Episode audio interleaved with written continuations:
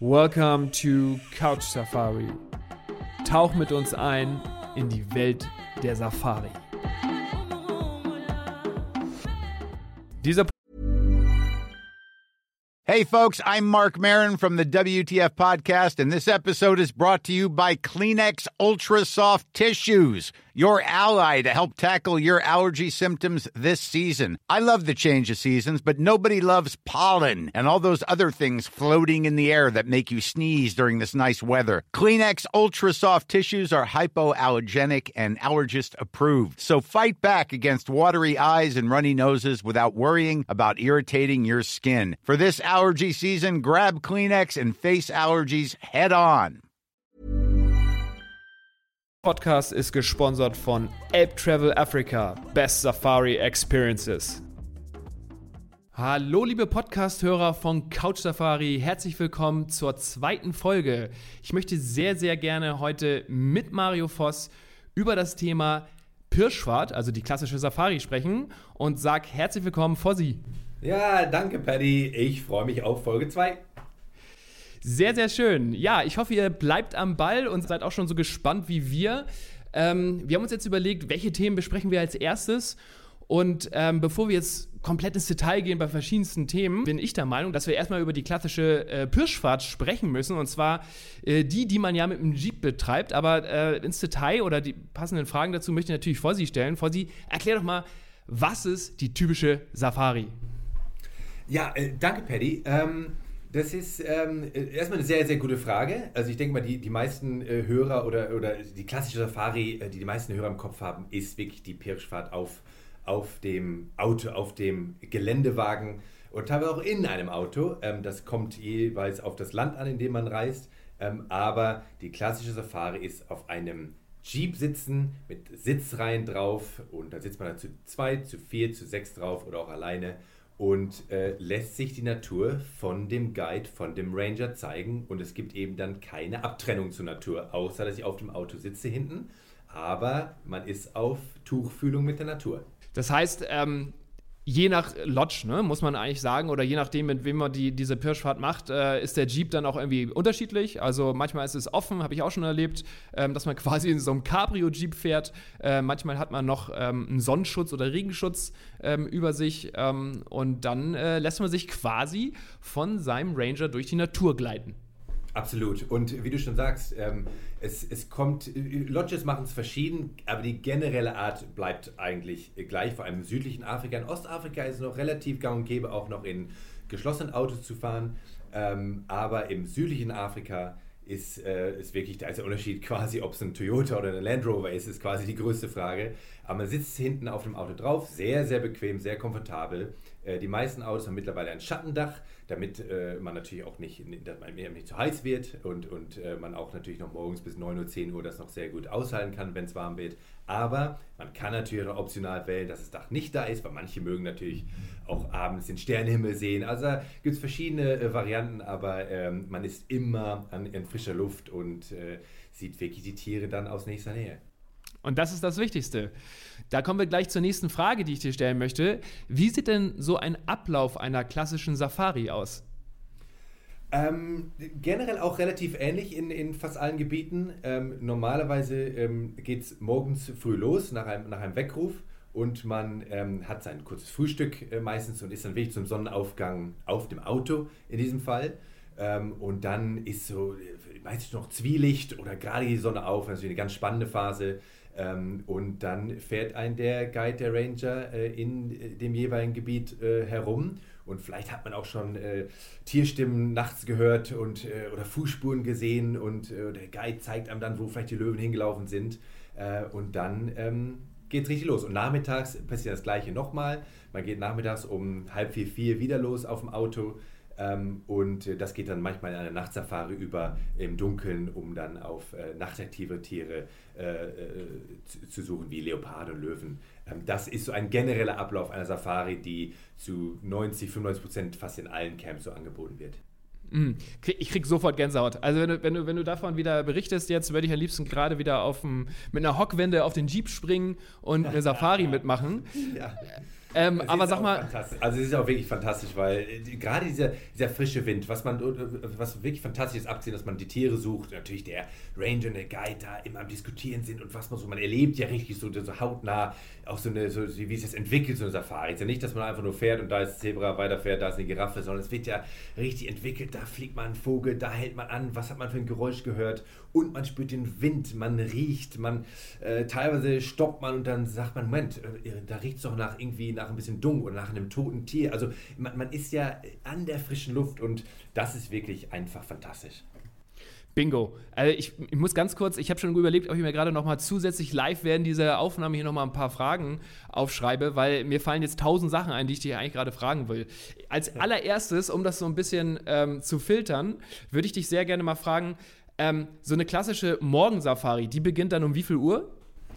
Äh, die beginnt äh, um den Sonnenaufgang herum. Das ist von Camp zu Camp minimal unterschiedlich, aber generell will man vor dem Sonnenaufgang geweckt werden. Also, was heißt will man, aber man wird. also, ja. man will es auch. Ähm, und äh, dann wird eigentlich noch vor dem äh, oder während des Morgengrauens äh, wird äh, ein Kaffee getrunken, ein kleines Frühstück zu sich genommen und dann äh, sollte man, da man auch den langen Weg nach Afrika äh, geflogen ist, sollte man auch die Zeit nicht verpassen, dass man dann wirklich um halb sechs, sechs, so minimal jahreszeitig unterschiedlich, wann die Sonne aufgeht, auf dem Auto sitzt. Ähm, weil da sind natürlich ist die Aktivität noch am höchsten. Das ist auch einfach eine spannende Phase in dem Zwielicht, wo noch Löwen von der Jagd wiederkommen, wild unterwegs sind. Das ist alles noch so ein, so ein Morgentau teilweise, mhm. so eine frische Luft. Es ist mhm. einfach hochspannend. Und insofern sitzt man wirklich schon um halb sechs, sechs sitzt man auf dem Auto. Also ich habe im Ohr noch, wie die Tür ballert bei uns, als wir das erste Mal äh, in Südafrika ähm, zur Safari waren. Und dann knallte die Tür und ähm, dann haben wir nicht einen klassischen Anruf, wie es man vielleicht sonst gewohnt ist, im Hotel äh, bekommen, äh, wo, wo, dann sozusagen man den Hörer abnimmt und dann sagt einem, ja, äh, Herr und Frau Melchert, bitte aufstehen, sondern da knallt die Tür und dann wird gesagt, Good morning, Wake-up Call, aber natürlich super nett. Ähm, und dann reibt man sich die Augen und sagt sich, ich bin doch im Urlaub, was mache ich denn um die Uhrzeit hier eigentlich? Ähm, aber äh, man wird sich relativ schnell daran gewöhnen und es bringt dann super viel Spaß. Und ich kann nur so von mir noch einmal erzählen, dann stehst du auf und dann prügelst du dir irgendwie so den ersten, äh, das erste Brot rein oder den ersten Kaffee rein und dann, sobald du auf dem Wagen sitzt, läuft's. Ich kann übrigens empfehlen, weil du da gerade ja auch von gesprochen hast, ähm, selbst im Hochsommer kann man da sehr gut auch mal eine Jacke einpacken, ne? Gerade morgens Absolut. bei der Safari. Absolut, absolut. Es kann frisch sein, also sei denn, es ist die, die äh, äh, das Ende der Trockenzeit, wenn es richtig heiß ist, dann kann man schon mal im T-Shirt starten, aber generell natürlich kann es äh, wirklich frisch, teilweise sehr, sehr kalt werden in manchen Gebieten, so im Juli, im, im afrikanischen Winter. Ähm, aber was ich noch gerade dazu sagen wollte, zu, zu der Morgensafari, das Tolle ist ja, dass wenn man, wie du gerade gesagt hast, wenn man geweckt wird, Klar denkt man sich vielleicht mal für eine Sekunde, oh, ich bin ja im Urlaub oder so, aber das geht ganz schnell weg, weil erstens ist man vielleicht sogar so, schon, sowieso schon wach, weil man den Löwen schon selber hat brüllen hören, oder mhm. man geht dann zu der kleinen Feuerstelle, in diesen kleinen Buschcamps ist ja immer so toll, Feuerstelle, da wird der Kaffee schön auf dem Feuer warm gemacht. man ist ja mitten in der Natur. Ist ja nicht, dass man jetzt erstmal ins Auto steigt und fährt eine halbe Stunde und dann kommt vielleicht das erste, das erste Impala oder der erste Elefant. Man ja. ist ja mitten drin. Das heißt, die Safari beginnt ja hört ja nie auf. Und das ist toll. Das heißt, man nimmt den Kaffee zu sich und schon laufen vielleicht schon mal ein paar Elefanten vorbei. Oder der, ich habe schon ganz häufig erlebt, dass eben dann auch schon, äh, keine Ahnung, Leopard äh, an der, an der Feuerstelle vorbeiläuft, mehr oder weniger, weil einfach, ja. Unglaublich. Ja, ja un unglaublich. Gut, dass du es nochmal sagst. Also äh, ganz wichtig, diese Camps sind ja äh, immer äh, live in der Wildnis drin und ähm, du, du, gehst morgens aus der Haustür und musst eigentlich aufpassen, äh, dass dir nicht noch schon irgendwie ein Elefant mal auch. Ähm, äh, direkt vor die Augen läuft. Ich hatte das auch schon. Ich bin dann morgens äh, losgegangen und auf einmal wurde ich davon rechts schräg antörert. Also spät, spätestens da äh, bin ich dann auch wach gewesen. Also Absolut. wirklich. da ist man auf jeden Fall wach. Und es gibt wirklich, also es gibt ganz wenige Camps, in Südafrika oder Namibia. Es gibt schon ein paar, die umzäunt sind aus Sicherheitsgründen oder weil auch äh, äh, viel, mehrere Menschen, aber von den Camps, von denen wir reden, jetzt in den abgelegenen Gebieten, Sambia, Botswana, Zimbabwe, sind äh, die Camps, die, die ich bevorzuge, die meisten sind einfach nicht umzäunt. Und das ist einfach, ja, es ist, es ist genial. Es ist schwer vorzustellen, wenn man es einmal erlebt hat, ist es unglaublich. Und genauso auch in den anderen Ländern, die du jetzt äh, vielleicht nur aus Versehen ja. kurz nicht erwähnt hast, ja. äh, wie, wie Namibia, Botswana und Co., äh, läuft es natürlich ganz genauso.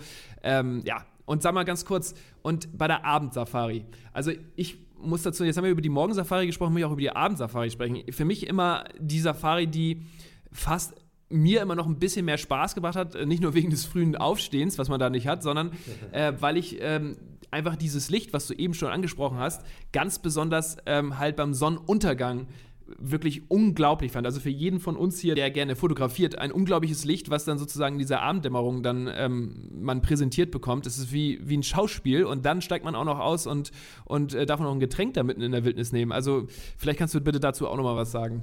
Ja, also, also erstmal zum Licht. Es ist schon, äh, wenn sich der eine oder andere schon mal eine, eine, Dokumentation angeschaut hat ähm, zu Afrika, also es ist wirklich, ähm, die, das abendliche Licht und Sonnenuntergang ist, es ist unglaublich. Es ist auch nicht wiederholbar in anderen Gegenden. Ich habe überall auf, auf der Welt gibt schöne Sonnenuntergänge und, und alles, aber in Afrika ist es wirklich das Licht, diese glutrote Sonne, die untergeht. Es ist Wahnsinn. Natürlich dazu noch die Geräusche und, und es ist der Wahnsinn. Aber zu deiner Frage, also es geht dann, wie gesagt, wieder später Nachmittag los, so 4 Uhr, weil man ja die Tageshitze, wenn sie denn existiert, ist ja nicht immer, immer brutal heiß überall in mhm. Afrika, ja. ähm, äh, vermeiden. Und dann geht es um 4 Uhr los. Ähm, noch eben dieser Nachmittagssafari im, im, Tageslicht und dann, wie du schon erwähnt hast, zu dem traditionellen Sundowner wird dann meistens angehalten, ein kleiner Drink genommen und es wird sich angeschaut, wie die Sonne untergeht und natürlich auch wieder mitten in der Wildnis.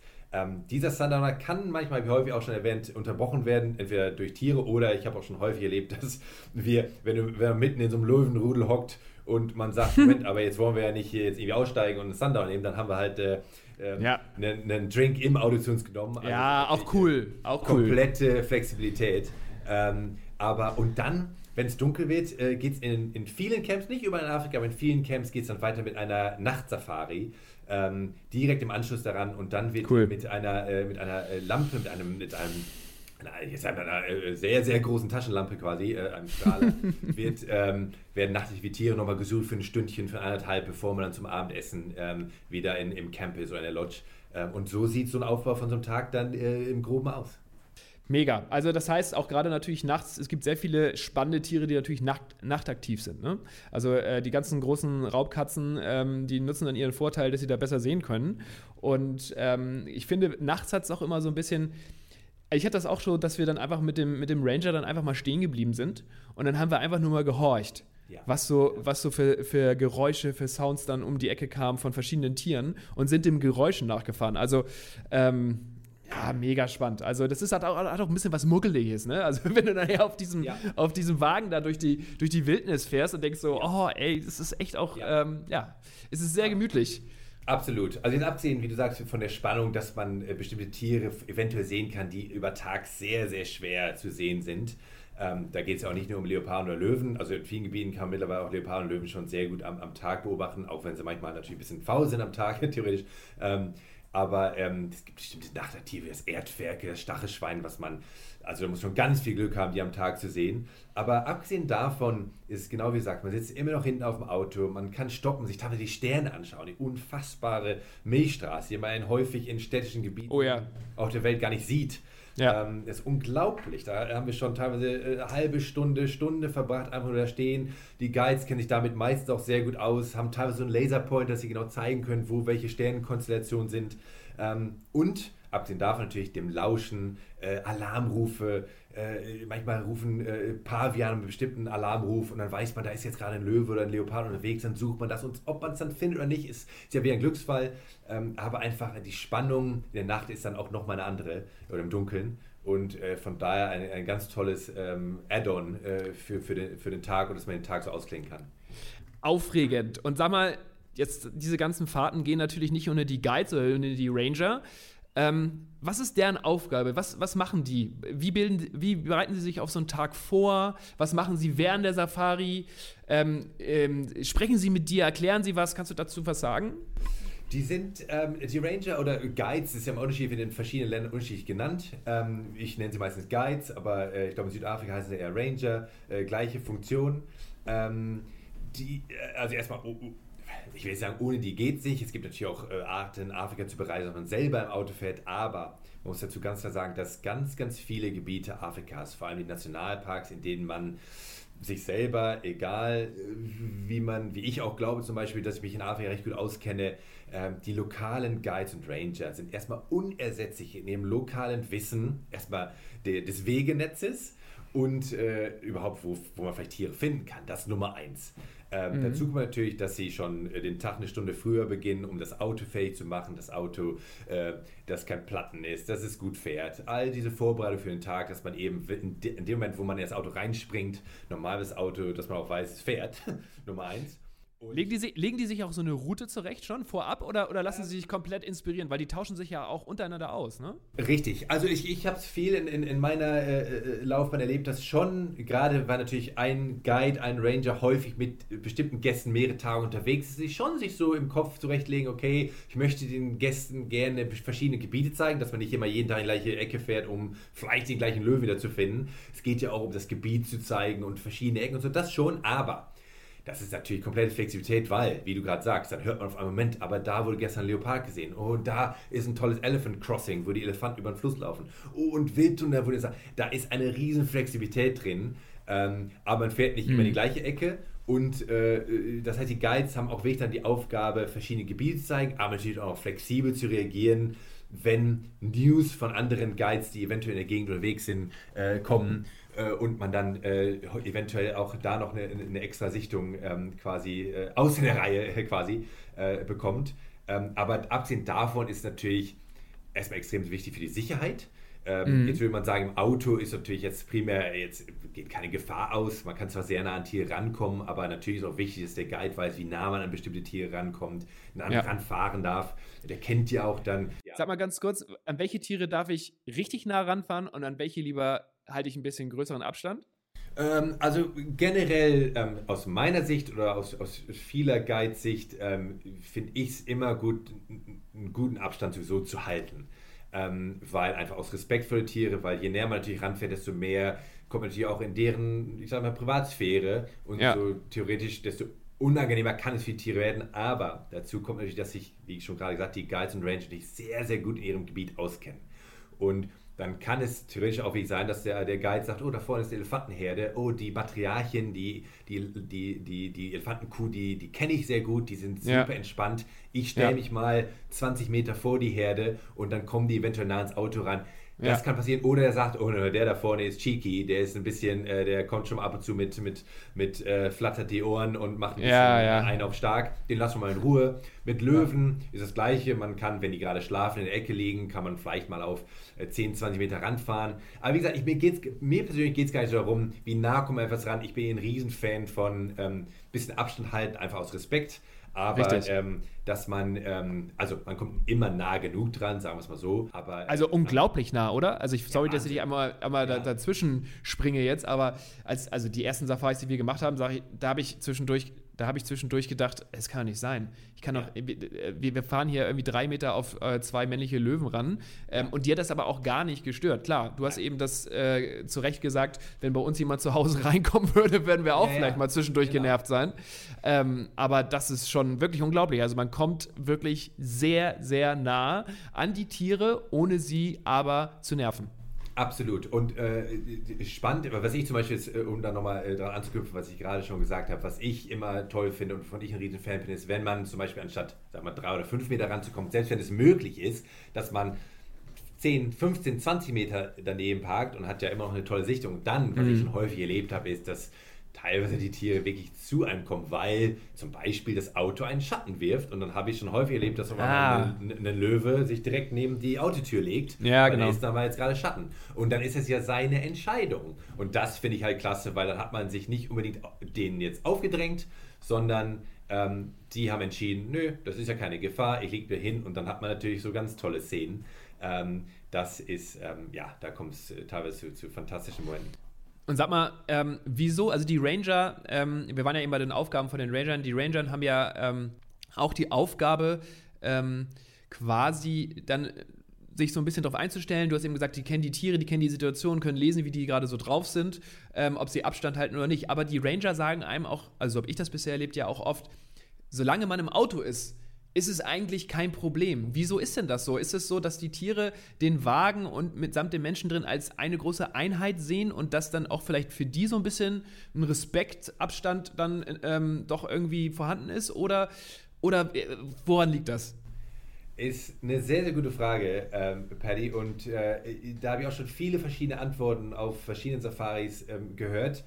Ich, es, es wird wahrscheinlich eine Mischung aus vielen Dingen sein. Ich denke, dass es wichtig ist, dass das Auto als ein Ganzes gesehen wird, da die meisten Tiere vielleicht nicht die Umrisse der Menschen in einem Auto erkennen können, weil sobald man aus dem Auto aussteigt, das sind ja dann die zu Fuß-Safaris, da werden wir ein andermal drüber reden, ähm, ist es schon eine, andere Nummer. Da wird man als Mensch erkannt. Auf dem mhm. Auto wird man primär nicht als Mensch erkannt. Ich habe es auch schon erlebt, wie ähm, man im Auto, wenn man sitzen bleibt, das ist natürlich auch dann, wenn wir über die Aufgabe der Ranger reden, natürlich die Aufgabe der Ranger auch für Sicherheit zu sorgen. Das heißt, die sagen natürlich auch den Gästen, wie man sich zu verhalten hat im Auto. Man kann im mhm. Auto primär nicht viel falsch machen, aber dass man nicht sich zu viel bewegt, nicht aufsteht, weil das habe ich auch Also gibt es äh, gewisse Regeln. Ne? Absolut, gewisse Regeln muss man sich dran halten. Ähm, und auch, dass man natürlich nicht rumschreit oder laut redet, weil dann ist man natürlich auf einmal wieder nicht nur ein Auto, sondern was anderes.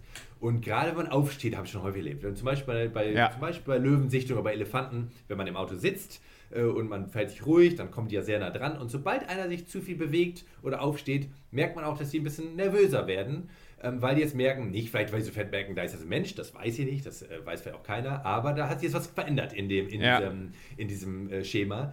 Ähm, und insofern ist das Auto eine interessante Sache. Vielleicht hat es auch was mit dem Geruch zu tun des Autos, dass die uns, die Menschen nicht so gut riechen können da drin. Ähm, aber es ist wirklich so, dass man im Auto ähm, als Mensch primär nicht erkannt wird und deswegen ja auch teilweise so nah rankommen kann, weil das ja. kann man natürlich zu Fuß nicht. Ja.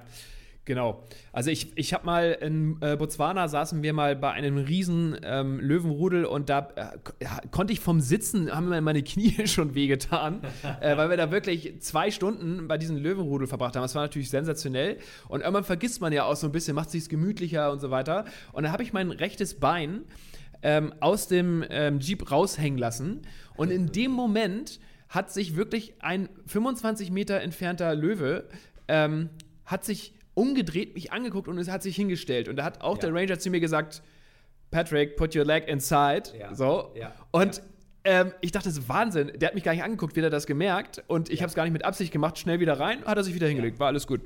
Also, Interessant. Interessant. Das, die, die, merken das ganz, ganz schnell. Ja, ähm, bestätigt das.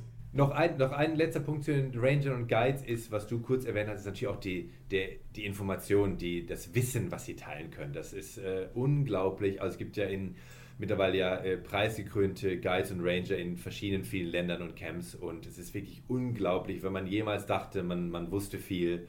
Ähm, ja, da wird man äh, erstaunt sein, was die alles. Es ist unglaublich und die teilen natürlich auch gerne ähm, ja. Und ähm, das macht eigentlich ein Safari aus. Der, der, die Charaktere sind natürlich zumeist äh, super freundliche Charaktere ja. und die dann erstmal für Sicherheit sorgen und noch natürlich auch fantastische Stories haben über Tiere oder teilweise über andere Gäste ja. Ähm, oder andere Emotionen oder andere, andere, ähm, andere Erlebnisse. Aber einfach das Wissen ist unglaublich. Liebe Hörer, ein guter Guide ist wirklich Gold wert für so eine Reise. Sehr, es haben sehr viele Lodges richtig, richtig gute Guides. Einmal auch vom Fachdecken her natürlich, aber auch von der Type her. Fossi, wir haben schon, ich habe in Botswana, das, kann ich eigentlich nicht vergessen, den Typen, ähm, der, der, der sah aus wie ähm, Mr. T von A-Team. Ähm, war ein richtig cooler Typ, war super lustig.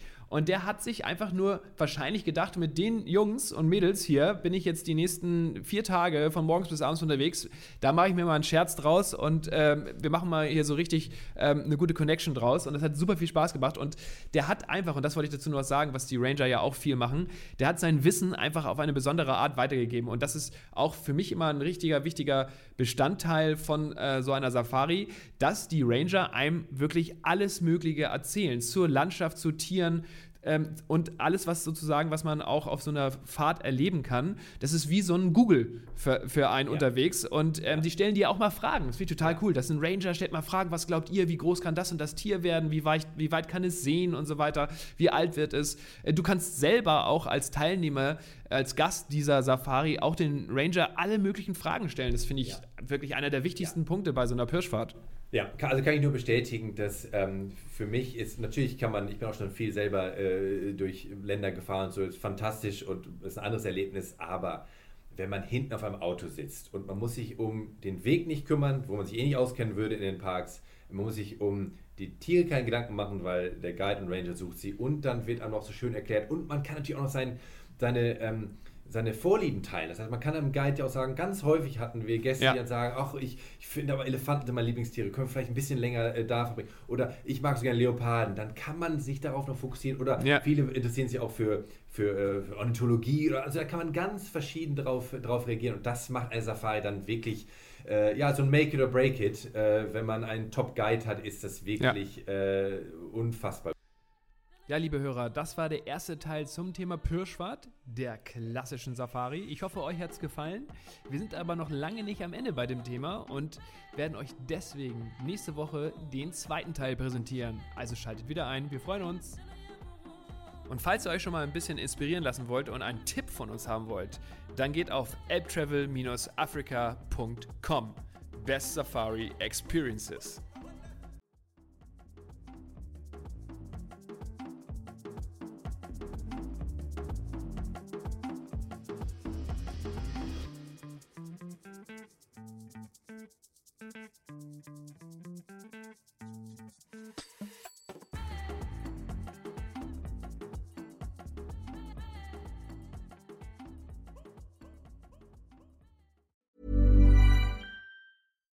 Normally, being a little extra might be a bit much, but not when it comes to healthcare. That's why United Healthcare's Health Protector Guard fixed indemnity insurance plans, underwritten by Golden Rule Insurance Company, supplement your primary plan so you manage out of pocket costs. Learn more at uh1.com.